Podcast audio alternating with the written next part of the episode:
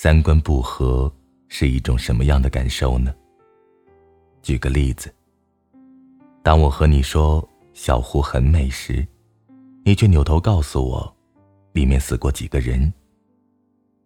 然后我为了缓解尴尬，强行找话题。开春了，天气不错，改天咱们去踏青吧。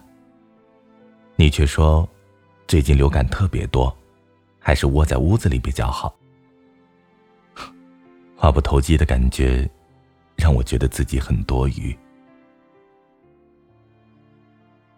这里是荔枝 FM 七八九五幺七失眠的爱情，每一个失眠的夜晚都有我陪着你。我是主播南商英。今天的文章来自怀左同学。三观不合，确实没法做朋友。以前我觉得人好就可以交朋友，听从长辈“朋友越多，路越好走”的理论，满世界的认识人，然后想当然认为自己朋友遍天下。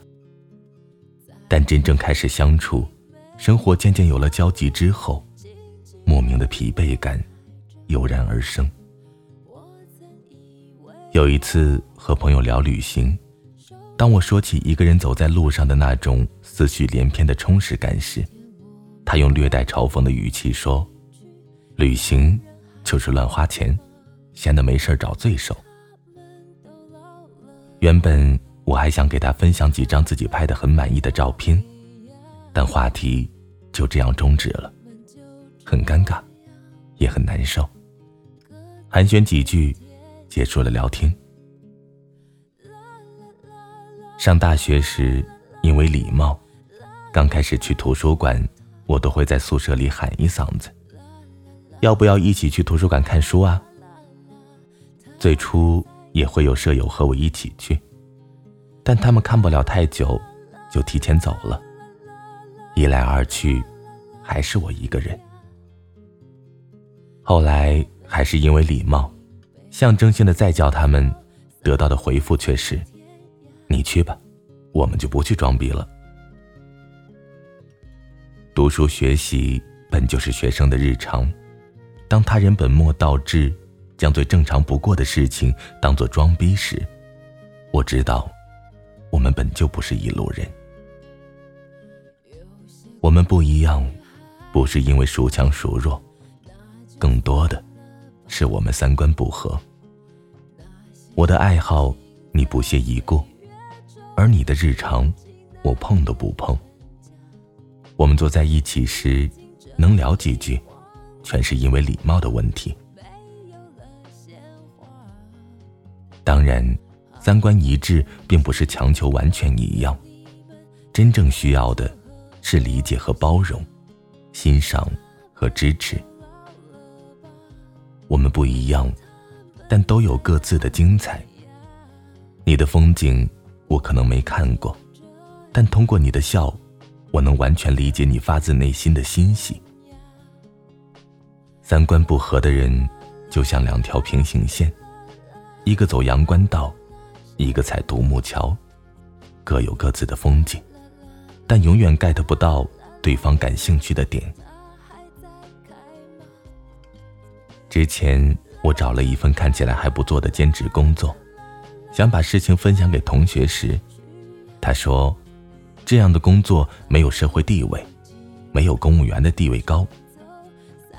其实那是一份稍微用点业余时间就可以为自己增加收入，还能接触新事物的兼职。但他固守着自己心里传统的社会地位，信奉‘学而优则仕’，观念不同无所谓。”不了解也可以，但以自己的思维直接否定别人喜欢的事物，我觉得这是很没脑子的行为。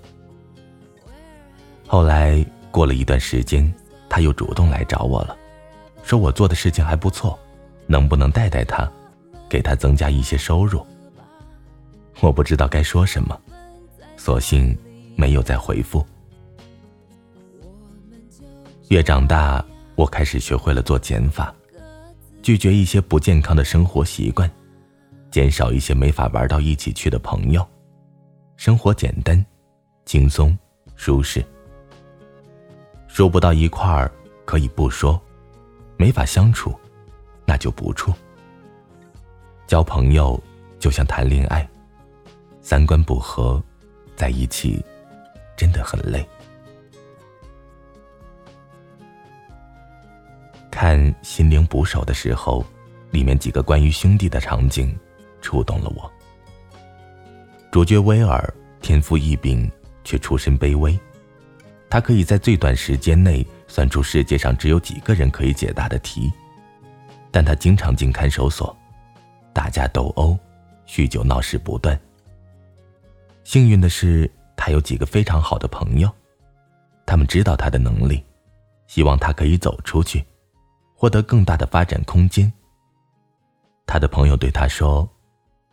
我不希望五十岁的时候推开你的家门，你还是如此。那样的话，我会杀了你。我每天到你家接你，我们出去喝酒玩闹，那很棒。但我一天中最棒的时刻只有十秒，从停车到你家门口，每次我敲门，希望你不在了，不说再见，什么都没有，你就走了。我懂得不多，但我很清楚，真正的朋友不需多说，却最懂你，知道你看似玩世不恭的表面下埋藏着的光辉天赋，知道你志不在此，督促你，激励你，竭力的希望你变得更好。以前有人问我，原先很好的朋友开始慢慢离心。甚至因为我发展的好一点，开始嫉妒。朋友难得，不想放弃，又不知该怎么相处。其实每个人身边都有很多所谓的朋友，刚认识时志同道合，非常投机，每天约好了一起奋斗，一起努力。但久而久之，发现能聊的越来越少，观念不一样，走的路。也开始越来越远，甚至在你变得优秀时，轻描淡写你一路走来不易，开始变得嫉妒，再也不能真心的替你高兴。感恩当初结伴同行，但三观越来越不合，也就别再强行绑在一起了。一路走来，遇见了很多朋友。也丢失了很多朋友，能够一直陪在身边，依然不多，但却最懂。见面时可以开怀大笑，不会尴尬，也不缺话题聊。风光无限时，在人后为你鼓掌。别人羡慕你的运气好，只有他知道你多努力，才看起来轻轻松松。落魄时，一锤砸在你胸口。扯着你的衣领，让你看清现实，重新振作。在他的面前，你不必多说，他能读懂你的欲言又止，也能让你放心的把后背交给他。荣辱与共，肝胆相照，兄弟二字，足以够分量。正如孟子所说：“人之相识，贵在相知。”人之相知，贵在知心。这样的朋友始终跟你三观相合，不必多，却可相交一生。朋友贵在真，惜在懂，所以三观不合，实在不要尬聊。做朋友这件事也不必强求。日久见人心，总会有一些人留下，陪你一起努力，见证更多的对手。这样的人，请务必珍惜。朋